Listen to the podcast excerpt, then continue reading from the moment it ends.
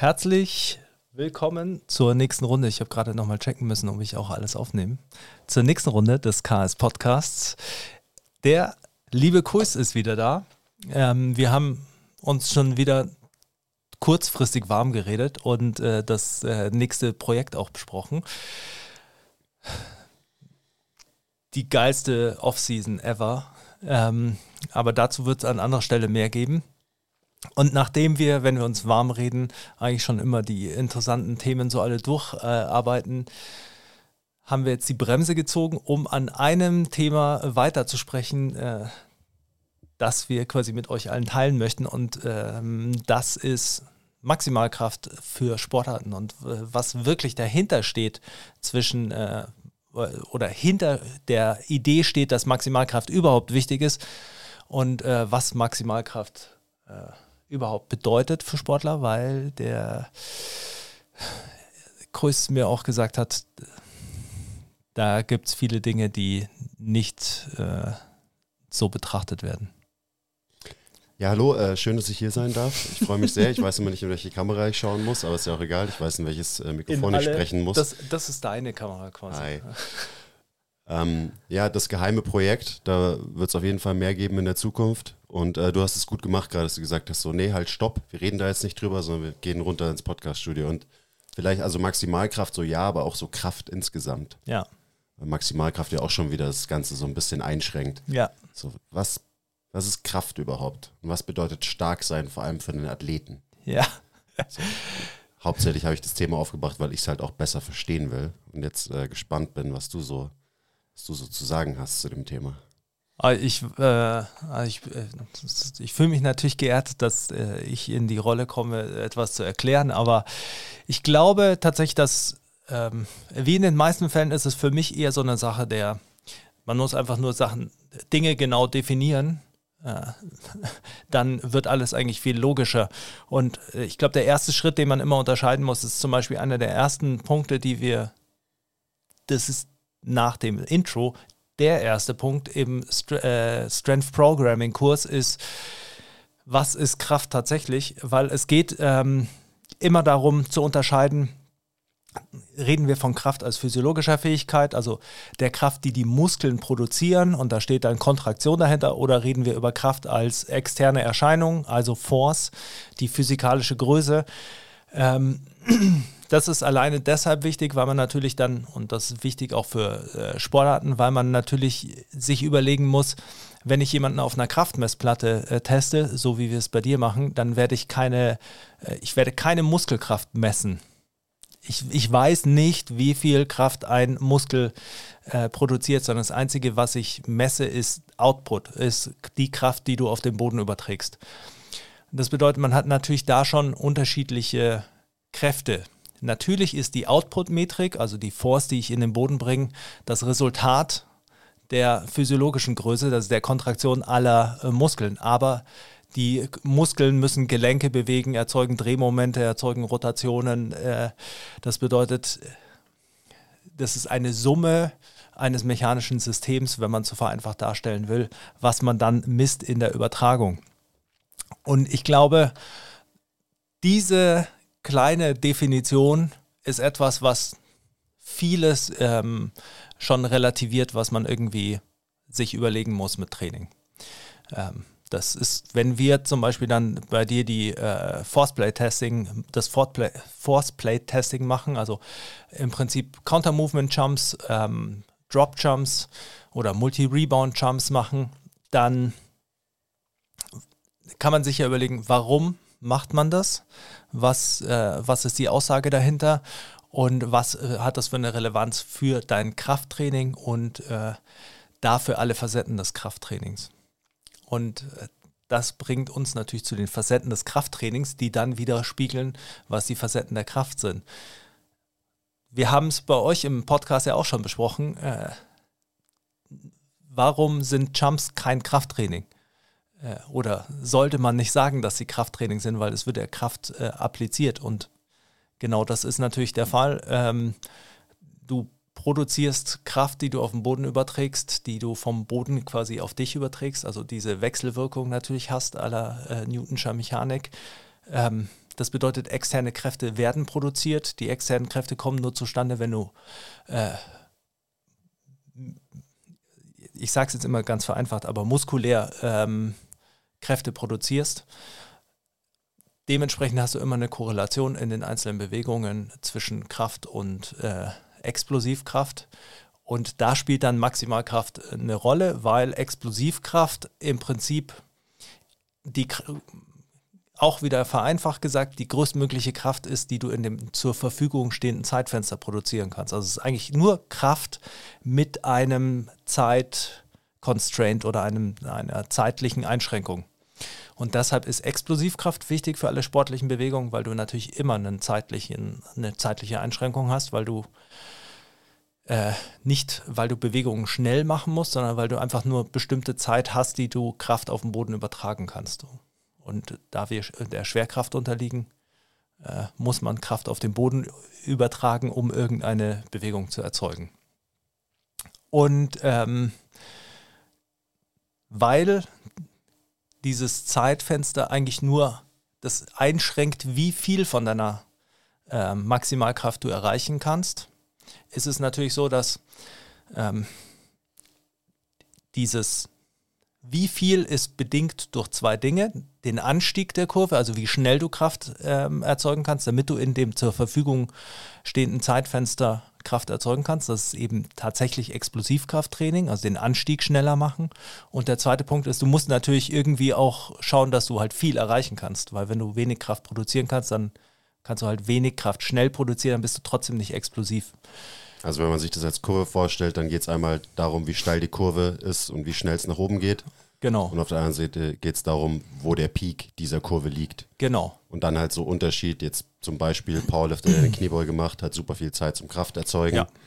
Ähm, Basketballer, der hochspringen will, hat sehr, sehr wenig Zeit, Kraft zu erzeugen, weil der Bodenkontakt halt nicht so lange ist. Genau. Weil der natürlich auch länger oder kürzer sein kann. Genau.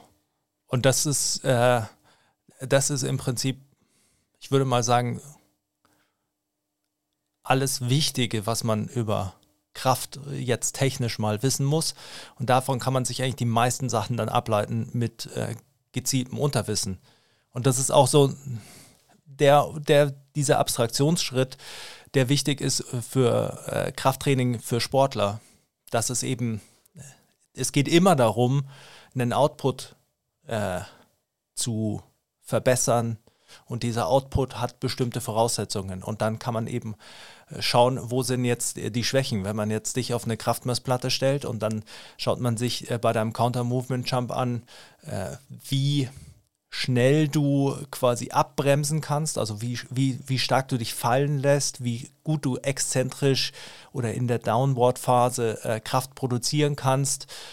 das sagt dann darüber schon aus, wie deine exzentrische Kraftfähigkeit ist, wie ähm, deine Fähigkeit ist, elastisch zu arbeiten. Ähm, und dann sieht man natürlich, wie viel, wie viel, wie kurz, also wie stark deine Beschleunigungskomponente ist, wie steil eben deine Kurve ist. Und wenn man jetzt sag, äh, sieht, ganz vereinfacht wieder gesagt, du bist ein kraftdominanter Typ, dann wirst du den Sprung langsamer machen und du wirst eher langsam runtergehen und ausholen, um dann viel Zeit zu haben, um zu beschleunigen. Wenn du eher ein elastischer Typ bist, dann wirst du äh, das eher schnell machen. Dann wirst du dich fallen lassen und versuchen, mit viel elastischer Energie quasi nach oben zu kommen. Und dann sieht man einfach Strategien und dann kann man natürlich sagen, okay, jemand, der auch wieder nicht, dass meine Meinung ist, aber das ist sowas, was oft gesagt wird, jemand, der ähm, elastischer ist, der muss dann mehr an seiner Maximalkraft arbeiten und oder an seiner Kraft. Und äh, jemand, der kraftdominant ist, der muss eher an seiner elastischen Komponente arbeiten. Das wäre 101 Kraft für Athletiktraining, würde ich mal sagen, in so kurz wie ich es fassen kann.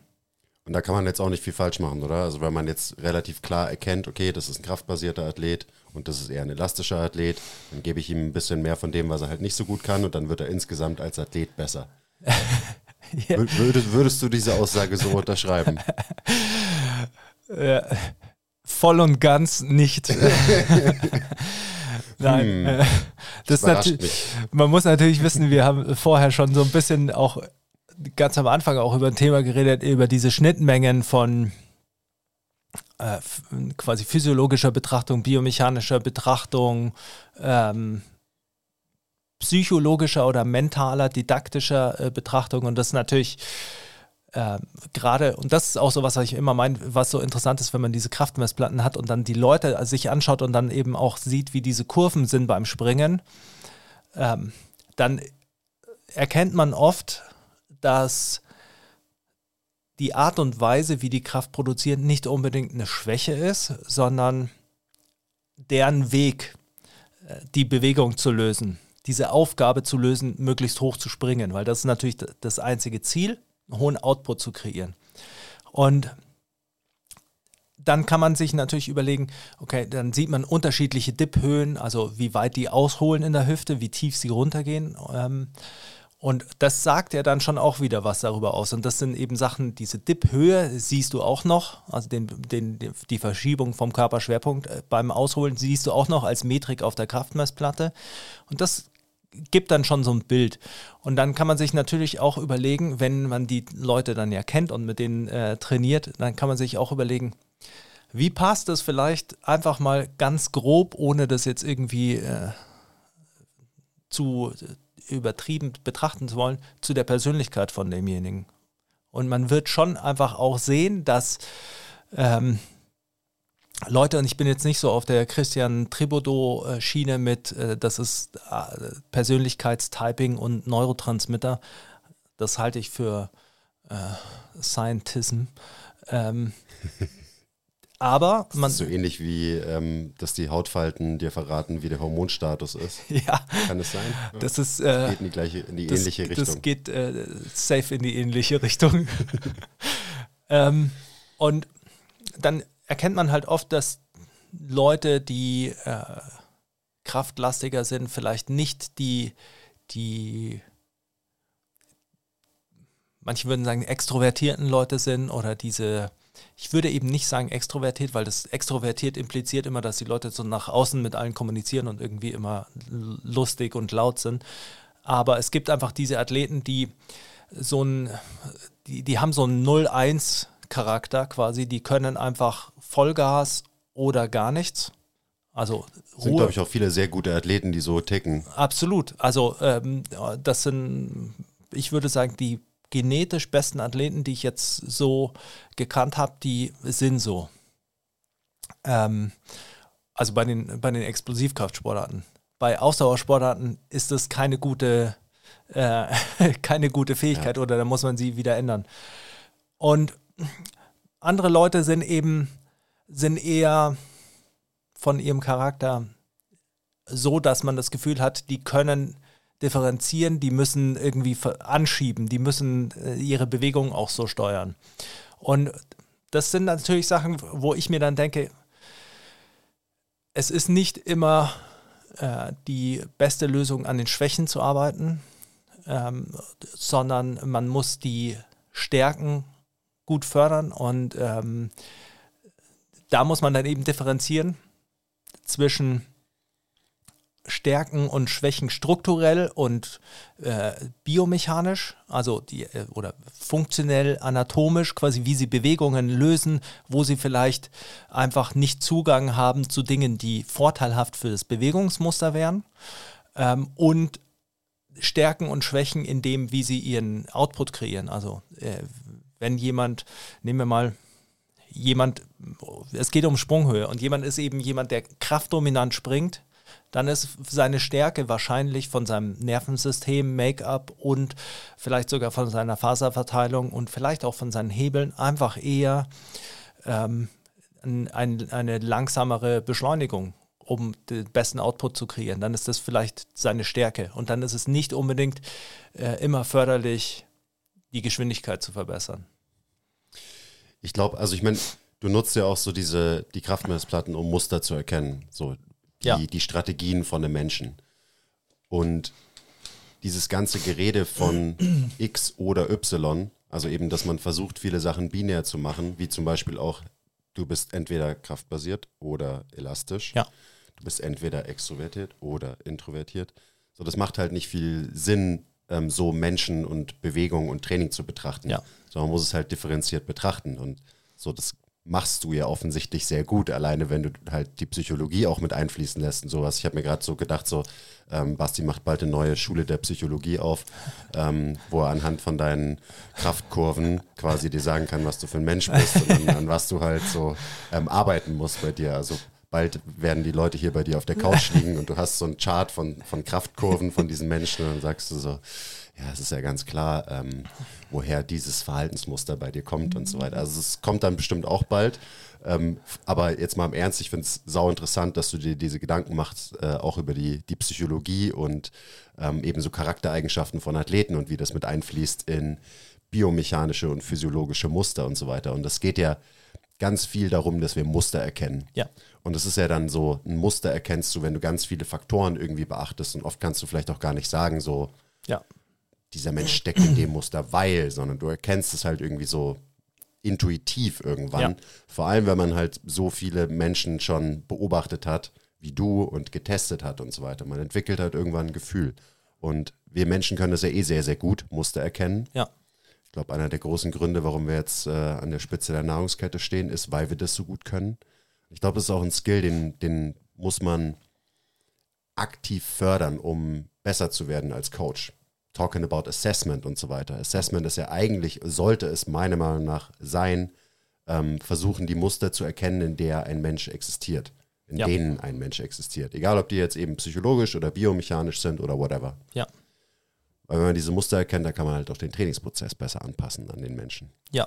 Bin ich nur gerade drauf gekommen, weil wir jetzt intern bei MTMT ähm, wieder sehr, sehr viel in Richtung Assessment gehen und ich dann halt auch nochmal drüber nachgedacht habe, okay, was, was machen wir denn eigentlich? Was ist denn Ja. der Sinn von einem fucking Assessment? Ja. So. Ähm, ja, es ist witzig, wie manchmal äh, sich unsere Wege äh, quasi gedanklich kreuzen. Wir äh, sind auch, äh, beschäftigen uns auch in letzter Zeit wieder mit nicht unbedingt Assessment, also oder wir, wir äh, titulieren es nicht Assessment, wir titulieren es vielleicht eher so äh, Bucketing, also es in äh, eben einzuteilen, um einen, äh, einen besseren Überblick zu bekommen über Gemeinsamkeiten, Schnittmengen, Muster eben.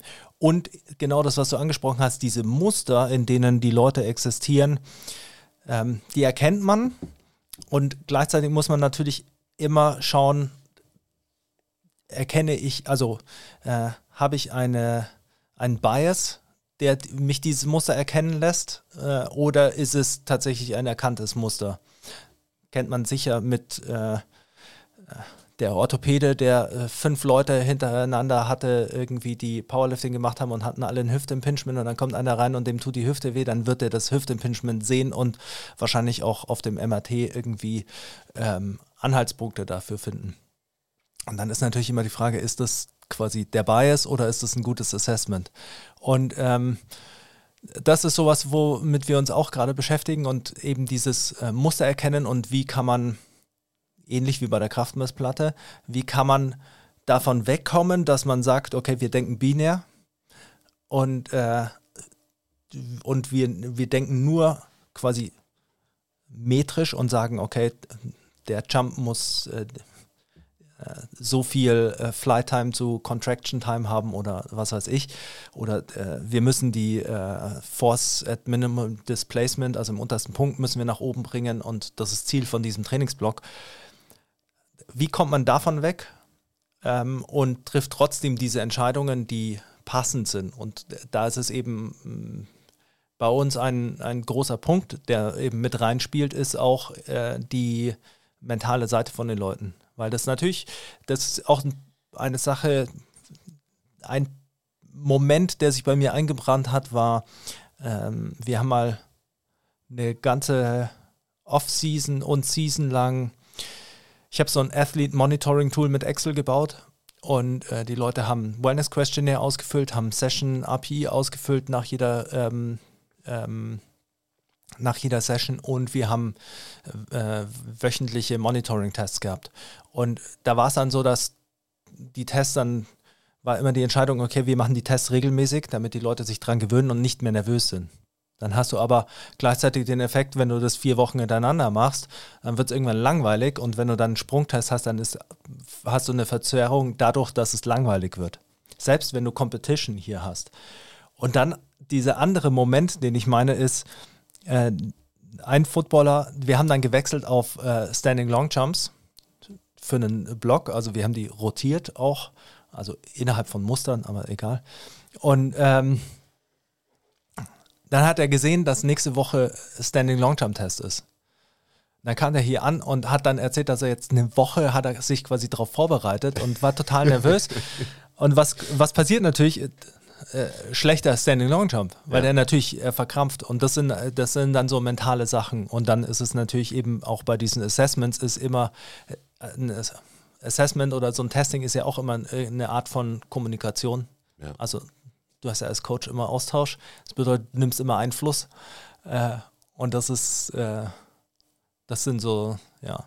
Deswegen ist für mich auch die absolute Königsdisziplin vom Assessment ist dass du halt wirklich kein Assessment machst, sondern den Leuten dabei zuschaust, wie sie sich bewegen, ja. wenn sie nicht merken, dass sie quasi gerade assessed werden, in Anführungszeichen. Ja. Und das ist eigentlich das, wo man sich, glaube ich, hinentwickeln sollte als Profi, ja. ähm, weil eben so, wenn jemand weiß, dass er an einem Experiment teilnimmt, dann beeinflusst dieses Wissen den Outcome von dem Experiment. Ja. Das ist so der sogenannte Hawthorne-Effekt. Und das ist so, wenn man standardisierte Assessments macht, ja, dann ist das ein Problem, weil die Leute wissen, dass sie assessed werden und weil sie dann eben performen wollen und weil sie sich vielleicht nicht so bewegen, wie sie sich eigentlich halt bewegen würden, ja. ähm, wenn sie nicht wüssten, dass sie gerade irgendwie beobachtet werden und ja. so weiter. Das ist, also es ist wirklich tricky und genau deswegen ähm, bin ich auch kein Fan von standardisierten Assessments und irgendwelchen Testbatterien und so weiter. Ja. Es gibt trotzdem Dinge, die ich mir auch anschaue, logischerweise, wo die Leute auch wissen, so okay, ja, der guckt mir jetzt gerade dabei zu. Aber die meisten Informationen ziehe ich einfach aus dem Training ja. und halt Beobachtungen. Ja. Aber das muss einem auch, glaube ich, erstmal klar sein, das muss man bewusst umsetzen, dass man halt sagt, okay, ich nutze wirklich das Training als Assessment. Ja. Weil dann schaut man ja auch genauer hin und so weiter. Weil wenn man quasi seine Testbatterie macht, wenn man einen neuen Kunden bekommt und dann sagt man, okay, den habe ich jetzt assessed und jetzt trainiere ich den halt und gar nicht mehr drüber nachdenkt, dass man vielleicht noch neue Muster, weitere Muster erkennen kann, dann ist es, glaube ich, problematisch weil dann ist das einzige Assessment, das man bekommen hat, halt automatisch ein verfälschtes. Ja. Und darauf baut man dann seinen gesamten Trainingsprozess auf. Ja. Das kann schwierig sein. Absolut. äh, äh, da sprichst du mir sehr aus dem Herzen, weil das natürlich, das ist auch so einfach ein grundlegendes Problem vom Testen ist. Testen ist ja immer eine, eine Momentaufnahme. Und ein Assessment ist ein Test. Also grob gesagt ist es ein Test. Assessment, Oder eine, Screening, ja. Test, whatever. Genau. Ja. Und äh, dann hast du, du hast ja diese grundlegend, gibt es super viel Literatur dazu natürlich, wie man Testen im athletischen Bereich macht, äh, was man, weil ist die erste Frage, testest du, also reduzierst du deinen Trainingsload vor dem Test? Damit du äh, quasi ein frisches Abbild bekommst oder testest du in dem Trainingsprozess, ähm, wie gehen wir mal auf den Personal-Kunden. Wenn du ein Assessment machst mit einem Personal-Kunden, wie stellst du sicher bei dem äh, Leben, das außenrum zufällig passiert, dass der äh, nicht bestimmte Einflussfaktoren haben, die seinen Zustand akut verändern?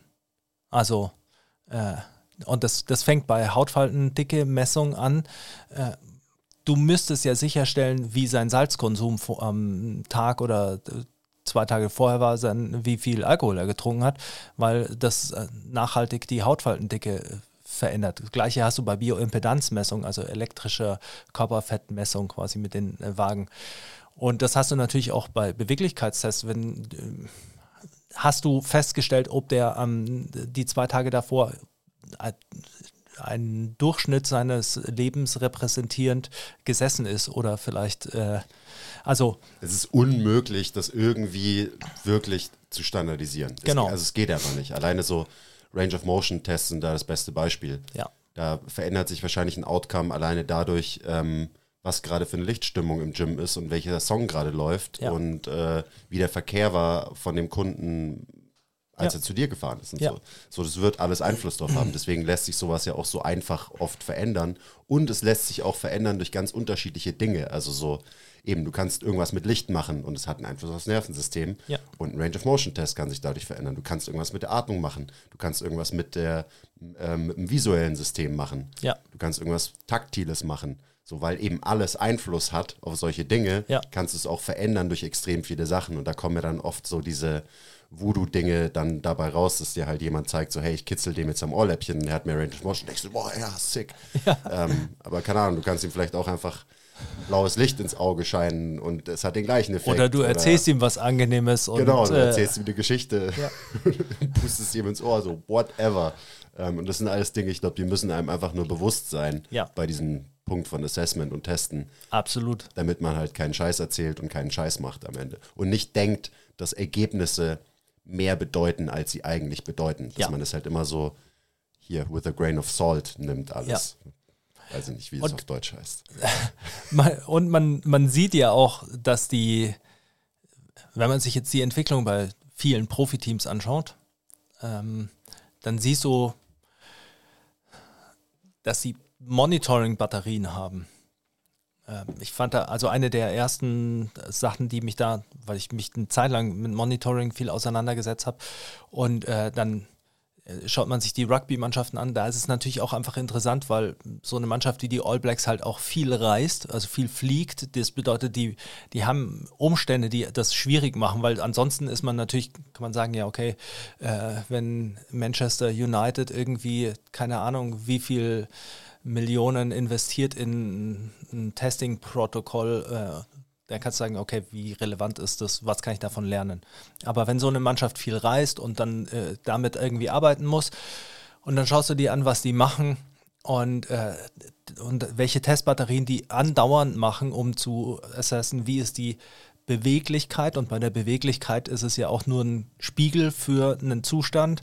Dann wie ist der Hydratationszustand, wie ist ähm, die Griffkraft, also als Nervensystem, wie sind Counter-Movement-Jumps, solche Sachen und wie die das dann zusammenfassen. Dann sieht man eben, dass dieses, also wenn du ein Abbild haben willst, dann musst du ein Abbild schaffen, das durchgängig ist. Und das ist natürlich das Schwierige für Leute wie uns, weil wir haben nicht, wir können nicht äh, in der Früh die, mit dem Kunden äh, die die, die, das Monitoring machen, dann äh, geben wir es unserem Data Scientist, der äh, das auswertet oder so, und äh, dann machen wir das Training äh, dementsprechend, sondern man muss es integrieren in, äh, in einen repetitiven Prozess in das Training.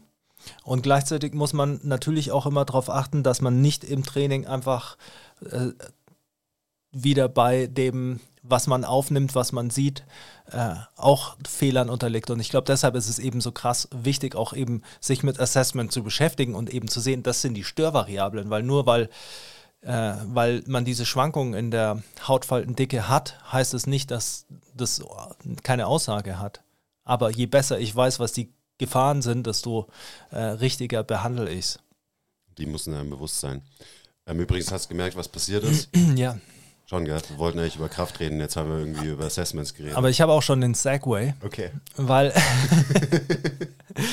weil es ist natürlich, wenn du dir Maximalkraft überlegst und Maximalkraft tests, dann hast du genau das gleiche Problem, weil es ein Test ist. Und ähm, wenn du dann sagst, okay, ich nehme Maximal, als Maximalkrafttest nehme ich die Kniebeuge, weil ein Hauptgrund, warum die Kniebeuge oder Kreuzheben populäre Maximalkrafttests sind, sind, dass sie äh, eine Hantel und einen Kniebeugenständer benutzen, was man fast überall hat, dass es eine Trainingsintervention für viele ist, weil es Also die Leute machen es eh schon. Genau. Leute- Viele. Genau, das bedeutet, die, die sind fa äh, famili äh, familiär damit, also die sind gewöhnt ähm, und die, die kennen die Übung und das ist natürlich wichtig. Je besser man eine Bewegung kann, desto genauer bildet sie ab, was man an Output generiert.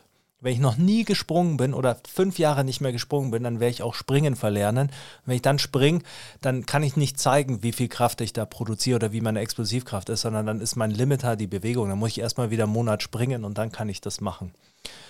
Und Das wiederum bedeutet, dass, in, dass die Kniebeuge oder Kreuzheben natürlich in vielen äh, Studien als Maximalkrafttests verwendet wurden. Das ist ein praktikabler Grund.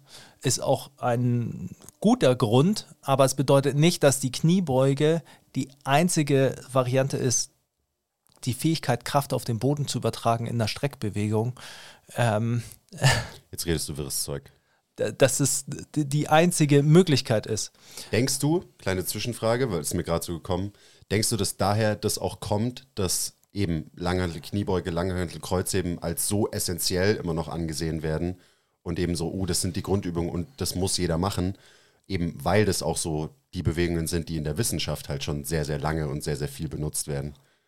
Ähm, ich glaube, dass es ein durchaus ein, also ein Teil dessen ist. Ich glaube, das ist die Trainerseite, die dadurch äh, ein bisschen geprägt ist, dass man, man, man sucht ja Referenzen. Ja. Und wenn du, also du bist ein junger Coach, arbeitest äh, mit äh, Footballern zusammen und denkst dir, was macht Footballer schnell?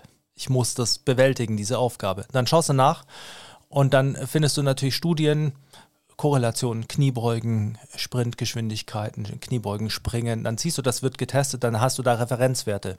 Und das ist ja auch wieder was, was du bei Tests brauchst. Wenn du einen Kunden hast und du machst mit dem Assessment, dann hast du einen Datenpunkt, dann weißt du nicht, was das aussagt. Weil du, du hast keine, du hast keine Relation. Das bedeutet, du brauchst irgendwas, wo du Relation hast. Je mehr du Relation zu einer Übung findest, desto wichtiger wird die Übung für dich natürlich, weil da kannst du dann, da weißt du, wo du stehst. Und äh, ich glaube, das ist ein Punkt. Und der zweite Punkt ist die reine Zugänglichkeit äh, im, im, Training. Also, und ähm, das ist natürlich, wenn du eine Beinpresse nehmen würdest, dann ist es schon schwierig, weil die Beinpressen unterschiedlich sind. Also ja, wir machen unseren Maximalkrafttest zum Beispiel an der Kaiserbeinpresse. Ja. Ähm, so, wir können das intern natürlich machen und intern ja. auch da Werte vergleichen und so weiter, aber auf der anderen Seite ist klar, dass du das jetzt nicht mit irgendeinem anderen Gym vergleichen kannst. Ja. Wahrscheinlich. Ja, also du, du, du kannst es halt mit der gleichen Beinpresse vergleichen. Genau. Und ähm, das ist so ein bisschen das mit Maschinen, was dann immer das Problem ist.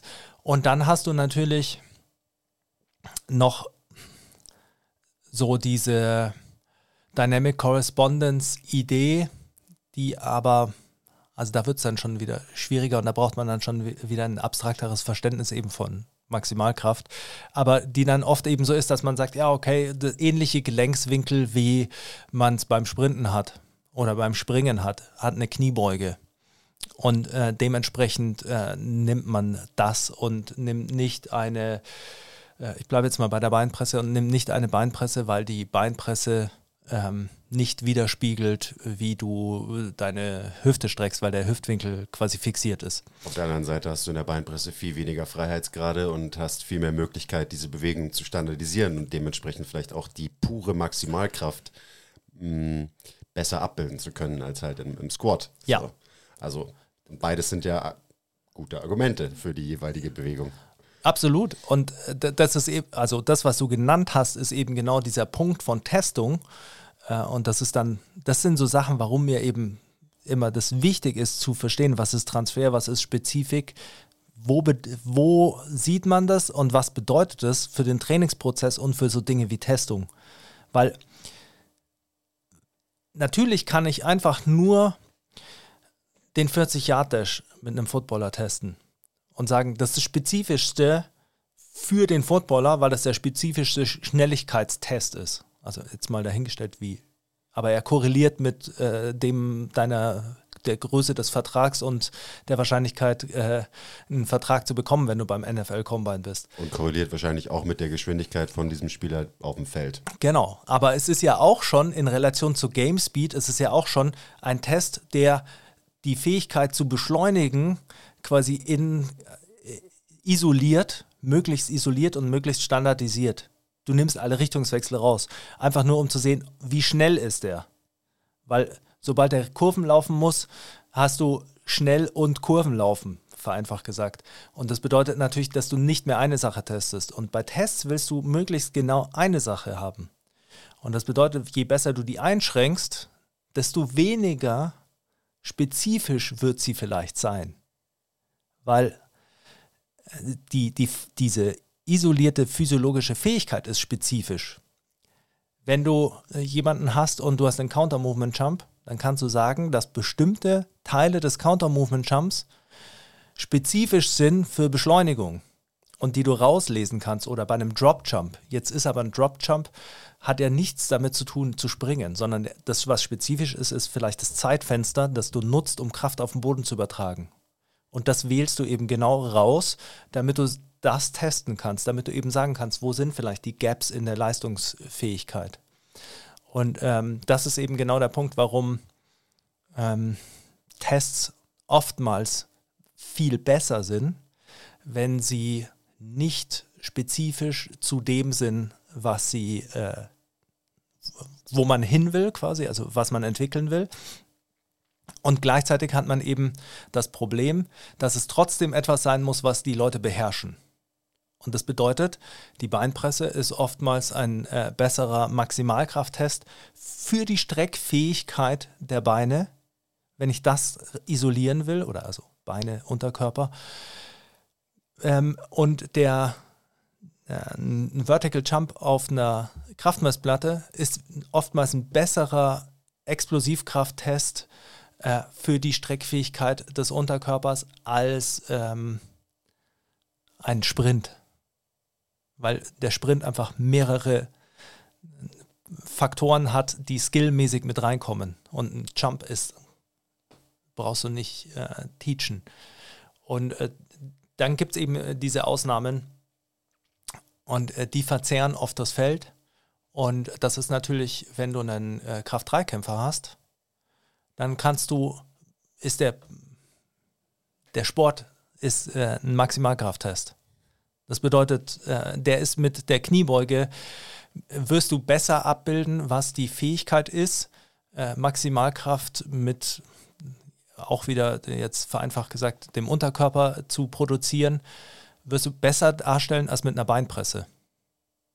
Du kannst dir dann vielleicht überlegen, vielleicht sollte ich eine Beinpresse und eine Kniebeuge machen, um zu sehen, äh, was verkackt er quasi hüftaufwärts oder, äh, oder im Bewegungsmuster, aber das wäre ein weiterer Schritt der Analyse. Ähm, und gleichzeitig kannst du natürlich bei einem Sprinter ist die Korrelation äh, zwischen den Explosivkraftfähigkeiten und dem, was du aus dem Sprint rausmessen kannst, wesentlich höher als bei einem Footballer oder bei einem Fußballer, weil es einfach, das ist der die Aufgabe, das ist das, was die Leute machen. Das bedeutet, es gibt ja Force Velocity Profiling ähm, und ich denke, Force Velocity Profiling beim Sprinten ist eine gute Sache, ähm, aber sie ist primär bei Sprintern interessant und nicht bei Spielsportlern. Ich glaube, dass Spiel, bei Spielsportlern eben abstraktere Explosivkraft- und Schnelligkeitstests äh, wesentlich aussagekräftiger sind. Und das ist auch, bringt natürlich, ich weiß nicht, wie an der Bein, Kaiser Beinpresse arbeitet, aber du kannst ja isometrisch machen in bestimmten Kniegelenks- oder Hüftgelenkswinkeln oder du kannst es dynamisch machen.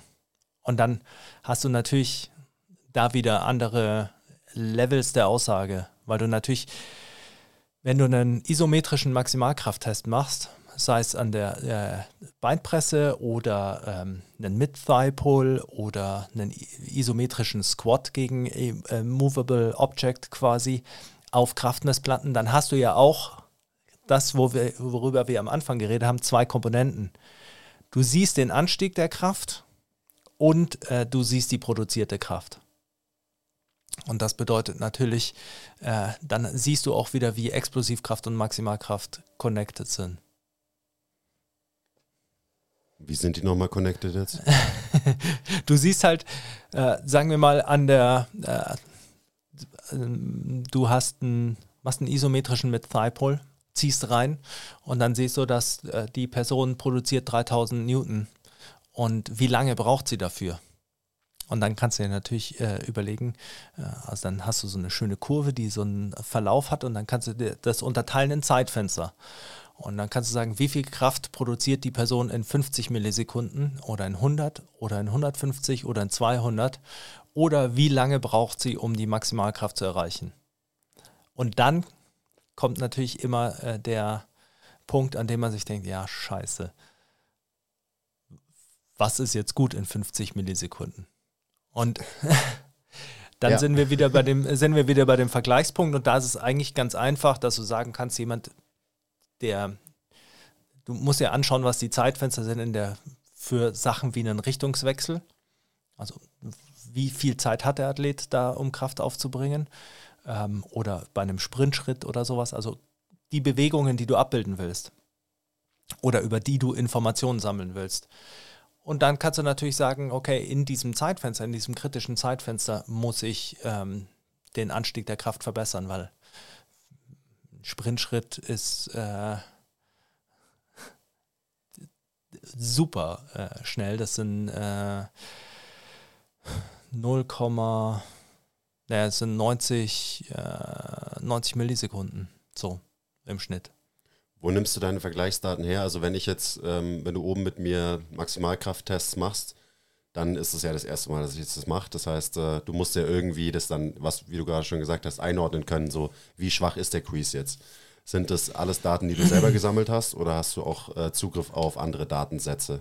Dass du eine Vorstellung, also dass du quasi dann meine Werte einordnen kannst in die Werte von vielen Athleten, vielleicht sogar von vielen Basketballern. Ich weiß ja nicht, woher du deine Daten so hast. Ähm, also zum Beispiel für die Footballer haben wir keine, also haben wir ein paar NFL-Daten so, aber es, die NFL zum Beispiel rückt keine Testdaten raus. Nicht wirklich. Man, manchmal findet man so geleakte Sachen und sowas. Und äh, es gibt bei Vault Performance, die haben äh, Datensätze, die äh, anonymisiert sind. Auf die haben wir nicht Zugriff. Ähm, es gibt, man kann sich das über Studien schon immer ganz gut zusammensuchen. Wir haben zum Beispiel also es gibt sehr viele über, von Rugby-Spielern, was natürlich ein bisschen vergleichbarer ist. Ähm, und dann ist es aber tatsächlich so, dass wenn man wieder weggeht von dem, also die, diese Datensätze sind primär interessant für die, für die Athleten. Wenn, wenn du jetzt, äh, genau, klar. wenn du getestet, wenn getestet wirst, wirst, also auch bei uns im Gym, jeder fragt immer, ist es gut? Ja, genau. Was haben die anderen gemacht? Genau. Du, ja. du, will, du willst mir, ist es, mir als Coach ist es scheißegal. Genau, weil, also wenn du dir, wenn du dir dann wieder überlegst, warum testest du, dann ist es weniger, um zu sehen, ist er schlecht oder gut im Vergleich zu anderen, sondern ist es weniger, äh, ist es mehr ein Abbild dessen, was vor dir steht, von dem, was du nicht einfach sehen kannst und ähm, etwas, was quasi objektivierbar ist, also was in Zahlen ist. Da muss man auch immer sagen, objektivierbar ist nicht einfach nur gut und ist nicht einfach objektiv, deshalb Störvariablen beachten, aber es ist eine weitere Facette. Und das bedeutet, wenn wir dich auf die äh, Kraftmessplatten stellen, dann ist für mich gar nicht so wichtig, wie schneidest du jetzt ab im Vergleich zu einem NBA äh, Forward, sondern das, was wichtig ist, ist, was man sieht. Wie, wie, wie schnell, wie schnell produzierst kannst. du Kraft, genau und dass man einen Ausgangspunkt hat und dass man äh, vielleicht auch äh, sehen kann, wenn wir einen Trainingsblock gemacht haben, der äh, maximalkraftlastig ist, dann ist zu erwarten, dass seine elastischen Komponenten im Sprung nicht besser werden, sondern tendenziell vielleicht sogar ein bisschen schlechter werden, was keine äh, chronische Veränderung ist, sondern ein akuter Zustand. Das bedeutet, das kann man erwarten und dann weiß man, wenn man das wieder äh, runterschraubt quasi und in einen Block geht, der elastischer ist, dann wird man das ausnutzen können. Und dann hast du einen, äh, quasi einen höheren Anstieg. Das ist das, wenn Maximalkraft kapazitär genutzt wird. Also eigentlich nur, um zu ermöglichen, darauf aufbauend Explosivkraft zu entwickeln. Wie denkst du jetzt über Maximalkraft nach? So, wir haben jetzt schon wieder sehr viel geredet in alle möglichen Richtungen und so weiter. Wir, wir kommen mal wieder zurück zu dem Thema Kraft, Maximalkraft. Ja. Ähm, weil ich glaube, viele Leute, auch vielleicht ohne aktiv drüber nachzudenken, haben so ein Bild von dem Wort Maximalkraft im Kopf. Ja. Also viele Coaches. Ähm, und da wird Maximalkraft dann eben direkt in einer spezifischen Übung betrachtet. Ja. Und daran wird dann auch festgemacht, ob ein Athlet stark ist, zum Beispiel. Ja. So, wir haben jetzt viel von Kraft geredet. Ähm, ich finde so, mal drüber zu reden, was bedeutet stark sein für einen Athleten, Ja. das ist noch interessanter, weil das noch viel abstrakter und Ja. nicht so definiert ist wie jetzt sowas wie Kraft oder Maximalkraft.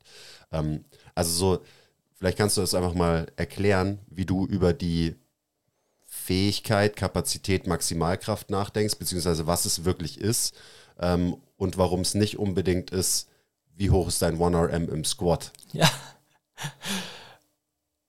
Das 1RM im Squat wäre eben die Fähigkeit, Maximalkraft in einer Übung, also in dem Filter einer Übung auszudrücken. Das ist schon mal ziemlich wichtig. Das ist, das ist, das, Total offensichtlich, aber trotzdem. ja, und das wichtig. ist, das ist der Punkt, warum wir keine äh, Maximalkraft-Tests mit äh, 1RM Squats äh, machen mit Footballern. Weil Footballer nicht Profis sind in Kniebeugen. Das bedeutet, es wird, die werden quasi einfach die, die den einen schlechteren Filter haben, die werden weniger von ihrer Maximalkraft zeigen können, weil sie technisch limitiert sind in der Übung. Und mal dahingestellt, ob das ein guter Test wäre, aber ähm, das ist so ein Hauptgrund. Und wenn man sich dann überlegt, was bedeutet Maximalkraft, dann ist es eigentlich die Fähigkeit des neuromuskulären Systems, eine möglichst hohe Kraft zu erzeugen. Und da haben wir eben wieder dieses Output-Phänomen. Also wie messen wir die Kraft? Ähm, und neuromuskulär liegt eben schon nahe, dass es nicht eine rein muskuläre Fähigkeit ist, äh, sondern die Fähigkeit des zentralen Nervensystems, deine Muskeln zu aktivieren. Und da haben wir drei Stellgrößen, Synchronisation, Rekrutierung und Frequenzierung. Und Synchronisation ist zum Beispiel bei ballistischen, explosiven Sachen wichtig. Ähm, beim Maximalkraft immer so ein bisschen umstritten, ähm, wie wichtig es ist. Und dann hast du eben die Frequenz, mit der die Zuckungen äh, der Muskelfasern geschehen, um Kraft zu produzieren. Und dann hast du äh, die Rekrutierung, also wie schnell die äh, stärksten Muskelfasern auch aktiviert werden.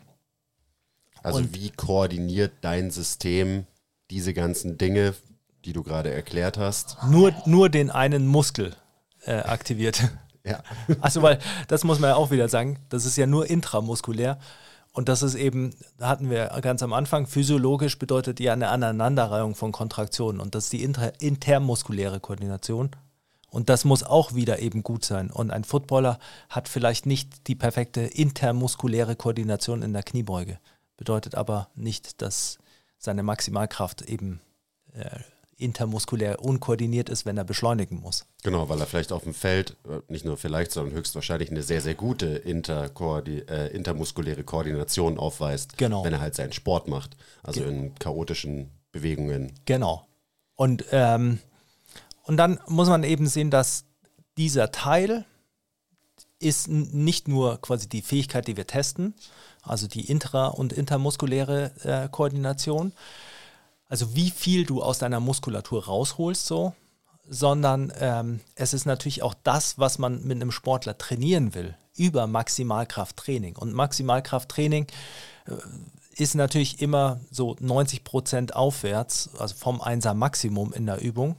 Aber, wir haben ja gerade beim Test schon drüber geredet, die Übung muss beherrscht werden. Das bedeutet, sie muss einfach sein. Und das ist sowas, wo wir eben äh, stark die Philosophie äh, vertreten, dafür braucht man mit jemandem zwei, drei Jahre, um die dahin zu bekommen, dass die Übungen so gut können, dass ich die in diesem hohen Bele Bereich nutzen kann, um diesen zentralnervösen Stimulus zu erzeugen, ohne die Gefahr einzugehen, dass sie sich verletzen bei der Übung.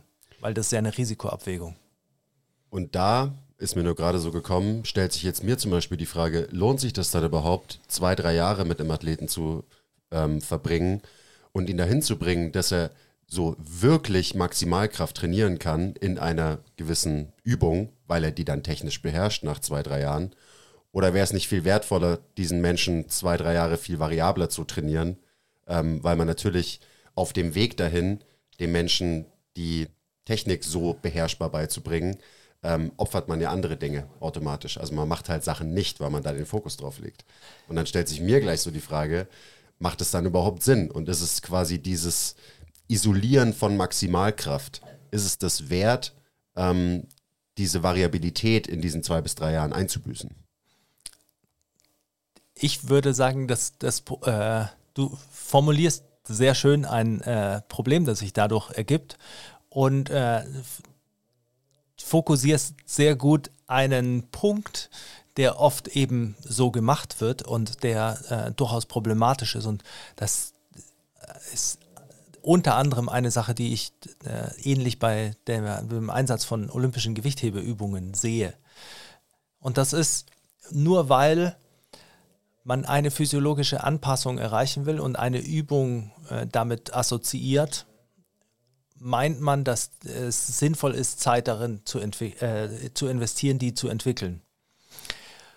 Und deshalb ist der Zeitframe zwei bis drei Jahre auch äh, so lange, weil natürlich kann ich einen Footballer nehmen und über eine Offseason so viel Kniebeugen mit dem machen, dass er am Ende der Offseason sehr gut Kniebeugen macht. Aber dann habe ich diesen Trade-off. Und ich würde eben, wir haben vielmehr die Idee, dass man sich Übungen verdienen muss und dass Übungen gute Mittel darstellen zu bestimmten Zeitpunkten. Und das bedeutet, wenn jemand kommt und äh, ein Footballer und eine, äh, kann auch ein Powerlifter sein und eine Kniebeuge machen will und äh, der kann keinen Ausfallschritt, dann wird es nicht so sein, dass ich sage, ja, dann ist der Ausfallschritt egal und wir machen halt Kniebeugen, damit die Kniebeuge besser wird, sondern dann zeigt die, die Tatsache, dass der Ausfallschritt nicht beherrscht wird, zeigt ja ein Problem, das in der Kniebeuge nur maskiert wird. Das bedeutet, man muss Zeit darauf investieren. Und wenn, wenn man dann das Training so aufbaut, dass man einfach diese ganzen Muster über zwei bis drei Jahre entwickelt, gezielt, strukturiert und dafür braucht man dann eben Übungskategorisierung, damit man weiß, dass der Weg strukturiert ist und nicht einfach gestreut. Ähm, dann ist es eben so, dass nach zwei bis drei Jahren haben die die Fähigkeiten, ihren Rumpf zu kontrollieren, die Beweglichkeit in der Hüfte, im Sprunggelenk, die, also die Beweglichkeit, die Kontrolle ähm, und äh, eine ausgeglichene Entwicklung, damit, sie, damit du ihnen halt eine Kniebeuge äh, aufschreiben kannst und sie lösen sie, ohne dass du die ganze Zeit daneben stehst und alles verbessern musst. Das heißt, du hast den, den äh, Timeframe von zwei bis drei Jahren gewählt, damit du diesen Trade-off gar nicht eingehen musst ja. am Ende des Tages. Ja. Noch eine Frage. Für mich bedeutet alles, was du gerade gesagt hast, eigentlich so, hey, wir sollten Maximalkraft einfach in Maschinen trainieren, die maximal viel Constraints mit sich bringen, weil da muss ich ja keine Technik üben und kann tatsächlich an meiner Fähigkeit Maximalkraft mhm. arbeiten. Wieso machen wir das nicht so? Wieso sehe ich keine Beinpresse und keine äh, Smith-Maschine in deinem Gym?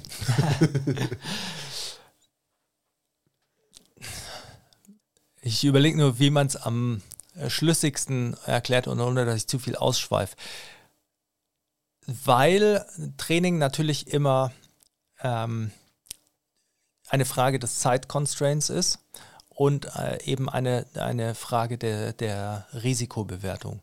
Und das bedeutet, äh, du hast bei allem ein, ein positive, eine positive Seite und einen Trade-off. Und wenn du Maximalkraft in der Beinpresse äh, trainierst, dann brauchst du für den Transfer dieser der, einfach nur der Fähigkeit in dieser möglichst isolierten Variante äh, die Maximalkraft zu erzeugen, brauchst du natürlich auch die Fähigkeit, die dann in einem freieren äh, Bewegungskonstrukt auch übertragen zu können, weil da kommen andere Bewegungskomponenten dazu und andere Mechaniken. Und das musst du dann natürlich dazu machen. Und das bedeutet, entweder strukturierst du es zeitlich, Periodisierung.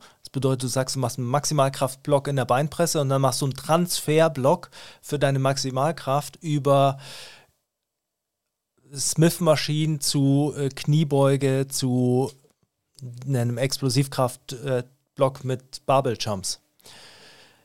Kann man machen, aber dann hast du natürlich immer dieses Problem, äh, dass es sehr schwierig ist, einen so festen Zeitblock zu planen und genauso durchzuziehen, wenn es sich nicht um jemanden handelt, der nur das macht und der, dann brauchst du auch diese Off-Season, also die diese Länge hat. Und dann hast du aber nur äh, dich um diese eine Facette gekümmert und dann musst du dir überlegen, wie äh, organisiere ich dann noch das Conditioning und den Aufbau von Sprinttraining, weil die Maximalkraft ist ja nur ein Vehikel für Explosivkraft oder eine, eine Kapazität für Explosivkraft. Und das eigentliche, was ich ja trainieren will oder entwickeln will, ist die Explosivkraft und die Schnelligkeit, weil Explosivkraft primär für Richtungswechsel und Beschleunigung bei den meisten Sportarten wichtig ist. Das bedeutet, wenn du dich zu sehr fokussierst auf äh, quasi ein unspezifisches Ende und das versuchst maximal zu entwickeln, dann äh, wirst du natürlich immer ein Problem haben, eine Gap quasi zwischen dem, was du entwickelst und dem, was du erreichen willst. Und gleichzeitig brauchst du immer ein bisschen eine Gap zwischen dem, was du ähm, entwickeln willst und dem, was du trainierst, weil nur diese Gap dir ermöglicht, dass du das eben rausgreifst. Das ist genau wie beim Testen. Du willst nicht den, nur den Sprint testen, um festzustellen, um zu sagen, okay, die ersten fünf Meter korrelieren mehr mit äh, Maximalkraft. Wenn der auf den ersten fünf Metern schlecht ist, müssen wir Maximalkraft trainieren, sondern du willst auch sehen, ist es wirklich die Maximalkraft. Und gleichzeitig willst, äh, kannst du natürlich nicht sagen, du trainierst nur die ersten fünf Meter Sprinten, um äh, darin besser zu werden, sondern du willst vielleicht die Maximalkraft trainieren, die ermöglicht, die ersten fünf Meter schneller zu laufen. Weil du diesen, du musst es quasi spezifisch rauspicken, um es entwickeln zu können. Außer du hast jemanden, der halt Newbie-Gains macht. Was bedeutet das jetzt? Also, weißt du, ich habe gerade, meine Gedanken gehen in alle möglichen Richtungen. Ähm, du hast jemanden, der sehr variabel trainiert, der einfach mhm. sehr, sehr oft seine Übungen durchwechselt und halt so, der trainiert vielleicht auch schwer und so weiter. Das ist vielleicht so ein bisschen eher der Typ Ich. Ähm, so würde ich mein Training wahrscheinlich eher beschreiben, dass ich nicht sehr, sehr lange die gleiche Bewegung mache, sondern die halt regelmäßig ähm, durchwechsel und dann progressiv halt wieder diese Übungen trainiere. Kann ich dann überhaupt meine Maximalkraft gescheit trainieren, wenn ich quasi nicht so einzelne Bewegungen habe, die ich so lange so gut perfektioniert habe, dass ich wirklich in diesen Bereich gehen kann von eben 90 Prozent plus? So. Also ich glaube, du, du, weißt, worauf ja. ich hinaus will. Ja. Ähm, also wie, wir haben, oder ich habe dieses Konzept von Kapazität und Expression. Und das ist da vielleicht äh, sehr hilfreich. Im Maximalkrafttraining kann man sagen, man kann Maximalkraft als Kapazität entwickeln und das ist das, was die meisten machen. Das bedeutet äh, submaximal, also über strukturelle Anpassungen, also nicht unbedingt über primär die zentralnervöse Anpassung. Das bedeutet, man arbeitet, um es in Wiederholungen zu packen, vielleicht mit acht bis äh, fünf Wiederholungen oder acht bis vier Wiederholungen und mehreren Sätzen und äh, einer RPE von acht bis neun oder RER 2 bis 1 oder 0. Ähm, das ist eine kapazitäre Entwicklung, weil das ist keine direkte Entwicklung der Maximalkraft, sondern es verbessert die Grundlage, Maximalkraft zu haben und entwickelt die Maximalkraft quasi als Nebenprodukt mit.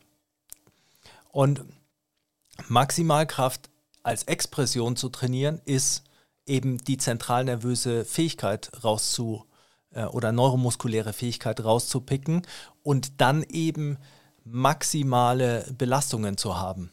Und wenn man diese Variabilität im Training hat oder diese Variation im Training hat, dann ist es so, dass du je ähnlicher die Übungen sind innerhalb eines Musters, also innerhalb der, der Gruppe, desto äh, eher wirst du dich natürlich dahin entwickeln können. Und dann kommst du auch zu so einem Punkt natürlich, Westside Barbell ist genau dieses System. Du variierst jede Woche die Übung, mit der du einen maximalen Stimulus machst und arbeitest dich im Prinzip immer nur auf einen maximalen Einser hoch, weil das Einzige, was zählt in diesem System von der Idee, ist der zentralnervöse Stimulus. Und die Übungen rotierst du natürlich dann in irgendeinem Zyklus durch. Das bedeutet, du machst ja nicht äh, 52 Wochen, äh, macht der Kurs auch nicht jede Woche äh, eine andere Übung, sondern Vielleicht macht er alle fünf Wochen eine Übung. Und dann ist es natürlich so, dann ist der Zyklus, in dem du besser wirst oder be besser in diesem Bewegungsmuster dieser spezifischen Übung wirst, ist natürlich ein bisschen länger. Und je ähnlicher die Übungen sind, die dazwischen sind, desto schneller geht es. Also wenn du ein, ein ganz einfaches Beispiel, du machst in Woche 1 machst du einen Hex-Deadlift, in Woche 2 machst du einen Hex-Deadlift äh, einfach mit dem tiefen Griff. In Woche 3 machst du einen Hex-Deadlift äh, äh, erhöht von Blöcken.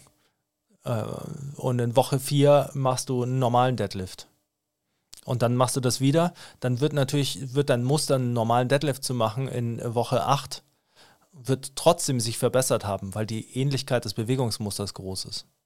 Und dann geht es natürlich schon. Und dann ist es aber, und das ist wieder so ein anderer Punkt in der Trainingsplanung, je mehr du die, die Übung variierst, desto stabiler muss das Loading sein. Weil wenn du das Loading und die Übung variierst, dann streust du den Reiz einfach so, dass es ähm, weniger Anpassung hat. Und das ist im Prinzip eben, kann man wunderbar sehen bei äh, Westside Barbell. Da ist das Trainingsprogramm, ist, das Loading ist super gleich, außer an dem Dynamic Effort Tag, wo sie halt vier Wochen eine Übung machen. Da haben sie vier Wochen eine Loading-Variation. Bei den anderen Tagen machen sie das Gleiche im Prinzip. Und dann hast du andere Trainingsprogramme, wo du einen Block die gleichen Übungen hast, aber das Loading ändert sich, weil dann hast du eine Progression. Also irgendeine Form von Konstanz braucht unser System, damit es sich halt auch wirklich anpassen kann an Trainingsreize. Ansonsten mit zu viel ja. Variation, egal ob es Übungen oder Sets und Reps sind, ist ja auch irgendwie klar, dass dein System dann gar nicht weiß, okay, an was soll ich mich denn jetzt verdammt nochmal eigentlich anpassen? Ja. Ähm, daran, dass ich jede Woche eine andere Übung mache oder äh, daran, dass ich jede, jedes Training ein anderes Sets und Rap-Scheme trainiere und so weiter. Beziehungsweise ist natürlich auch ein Punkt, den ihr ja auch oft ansprecht. Und das ist äh, Progressive Overload oder Anpassung ist ja auch im Krafttraining nicht nur eine Steigerung von Hypertrophie oder eine strukturelle Anpassung oder eine zentralnervöse Anpassung im Sinne der intra- oder intermuskulären Koordination, sondern du kannst ja auch sagen, wenn du halt sehr viel variierst, dann ist dein Hauptreiz koordinativ. Ja. Durch, durch Krafttraining. Das ist, du variierst viel, das bedeutet, du lernst das Niveau der Kraft, die du hast und der Explosivkraft in unterschiedlichsten ähm, Ebenen anzuwenden. Und das ist natürlich, das ist ja, also wäre ja ein anderer Aspekt, den man eben nutzen kann oder den man auch vor Augen halten kann. Und ich glaube, das ist auch wieder wichtig, weil das oft auch natürlich so ist, Training ist ja nie, darf man so nicht sagen, aber ich hätte jetzt gesagt, Training ist nie umsonst. Also irgendwas machst du immer. Du musst halt nur wissen, ob das, was, was du damit erreichst, irgendwie kongruent ist mit dem, was du haben willst. Ja. Und äh, wenn du, wenn du sagst, okay, mein, mein Kraftlevel, mein Explosivkraftlevel ist äh, wunderbar und ich will das jetzt auf möglichst allen Bereichen äh, gut anwenden können und auf möglichst vielen Bereichen, dann ist, wäre das die Lösung dafür, die ideale. Ja, es tatsächlich beschreibt auch so ein bisschen, wie ich halt äh, trainiert habe, ähm, über gerade so die letzten zwei Jahre und warum ich so trainiert habe am Ende des Tages. Da sind wir dann eben auch so bei, was bedeutet stark sein, also wenn man das ein bisschen abstrakter betrachtet, für einen Athleten wirklich ähm, und wie kann man das fördern durchs Krafttraining. Und da ist es, glaube ich, schon irgendwie zumindest, ja, wenn ich drüber nachdenke, logischer und sinnvoller Approach, gerade für einen Menschen wie mich. So, ich, ich muss nicht mehr Muskelmasse aufbauen und ich habe auch schon sehr, sehr viel ähm, unter sehr schweren Lasten trainiert für meine Verhältnisse und das halt auch über Monate und Jahre hinweg gemacht. Ähm, und inzwischen oder irgendwann bin ich an so einen Punkt gekommen, wo ich mir dachte, so, bringt mir das jetzt wirklich noch was, wenn ich quasi Maximalkraft trainiere, in Anführungszeichen, in spezifischen Bewegungen, also spezifischen Langhantelbewegungen? So macht mich das irgendwie, macht mich das besser, macht mich das zu einem besseren Athleten.